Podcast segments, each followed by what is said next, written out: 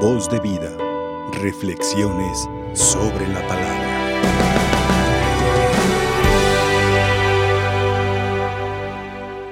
Queridos hermanos, celebramos siempre con fe la memoria de los mártires, nuestros eh, hermanos mayores en la fe.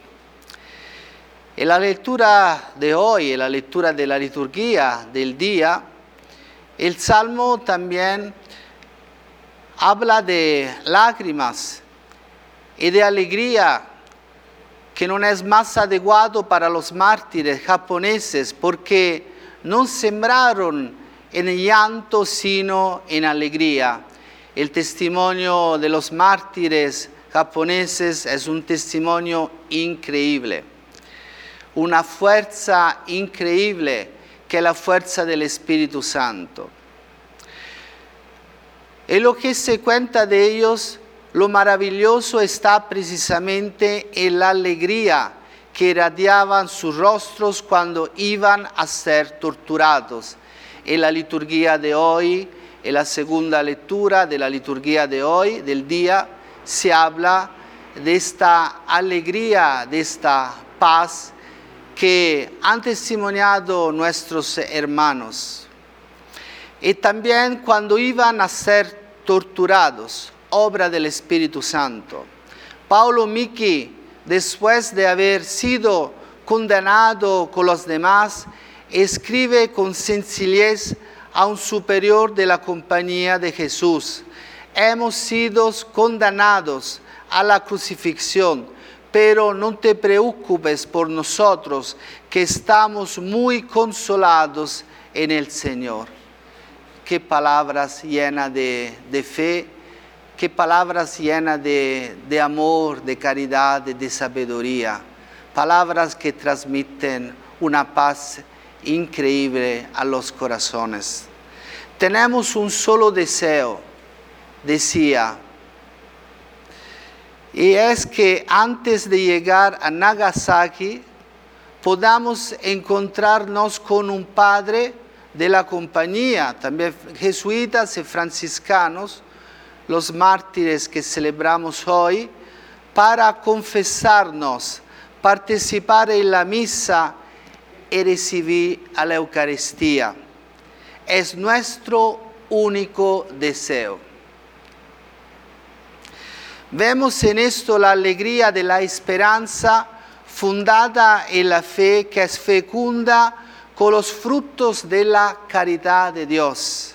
Evidentemente, solo la fe fue el fundamento de su gran gozo y de los compañeros religiosos, sacerdotes, laicos, catequistas, médicos, lo hemos escuchado, que también demostraron en la cruz una fe e una esperanza que la esperanza e la vida eterna. Estar crucificados con Cristo era un gran honor para ellos, porque creían con toda su alma que Cristo se había dado a sí mismo por ellos y para su salvación, y creían en la resurrección.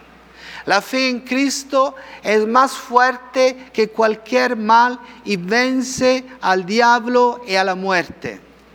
El Hijo de Dios me amó y se entregó por mí. La cruz se presenta a la fe como la corona del amor de Cristo y del amor que podemos contemplar. En esta fe estaban llenos de esperanza y alegría los mártires que celebramos hoy. Su esperanza no era la recompensa, sino el martirio. Esperaban que Jesús los sostuviera hasta la muerte y les permitiera ofrecer su vida con un amor sin límites. La idea de imitarlo dando la vida por los demás era motivo de gran júbilo. También para los mártires que están en México, los mártires también que están aquí en Guadalajara. El mismo testimonio de vida la misma esperanza, la misma fe, la misma fuerza, la misma caridad, la misma, el mismo amor. Desde lo alto de su cruz, Paulo Miki continuò predicando a Cristo y dando testimonio de su esperanza. Dijo a los presentes, soy japonés como ustedes, no soy extranjero y es por mi fe en Cristo que estoy condenado. En la situación extrema en la que me encuentro, escribía, puedan creer en mi sinceridad. Tengo ningún deseo de engañarnos y declaro que no hay camino a la salvación sino en la fe en Cristo. Y prosiguió mostrando que la fe y la esperanza llenaban su corazón de intensa caridad. Cristo quiere que perdonemos a los que nos hacen daño y oremos por ellos. Por eso perdono a todos los que han contribuido a nuestra muerte y deseo que se conviertan para que para que también ellos se salven. Esto es algo de increíble, ¿no? El deseo de un cristiano es siempre salvar las almas. un cristiano que está lleno del Espíritu Santo tiene este deseo, salvar almas. Podemos pensar que a veces es más difícil alegrarse en las circunstancias ordinarias de la vida que las extraordinarias en las que la gracia sostiene de manera especial, como fue por el martirio. Pero tenemos otros ejemplos para iluminar la vida diaria. Es de su vida cotidiana que San Pablo dice, estoy crucificado con Cristo y ya no vivo yo, sino que vive Cristo en mí. La cruz de Cristo iluminó sus numerosas y en modo alguno gloriosas dificultades cotidianas. Él mismo habla de tribulaciones humillantes, San Pablo en las cartas. Pero en la fe vio el sentido de la unión profunda con Jesús y fue feliz con la esperanza, paciente la tribulación e enseñó este camino de alegría a los cristianos de las comunidades. Pidamos al Señor que nos permita alcanzar con Él la misma unión vital que vemos en la vida de estos mártires y de tantos santos, porque nuestra fuerza, queridos hermanos, la nuestra debilidad es cuando estamos alejados de Dios. La nuestra fuerza está en la comunión con Cristo. No tenemos otra fuerza. La sola fuerza es la comunión con Jesús. Pedimos también a la Reina de la Paz el don, la gracia de vivir la vida como un camino hacia la eternidad, con un corazón abierto a Dios, al don del Espíritu Santo, a la gracia de Cristo y abierto al fin último de la existencia humana, que es la visión de Dios y la patria del cielo.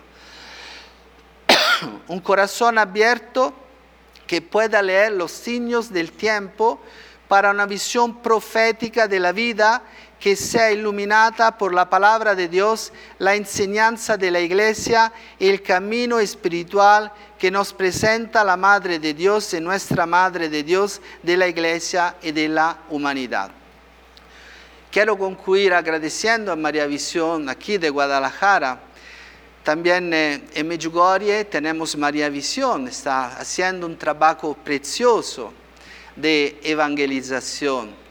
También nosotros colaboramos con eh, Marino Restrepo, con Diana, Ángela, colaboramos con eh, María Visión para presentar el mensaje de la Virgen de la Reina de la Paz, que es siempre un mensaje de esperanza, donde hoy mirando a los mártires es un mensaje donde la Madre nos dice que la nuestra vida, queridos y queridos, es un camino hacia la eternidad.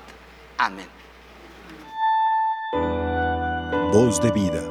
Reflexiones sobre la palabra.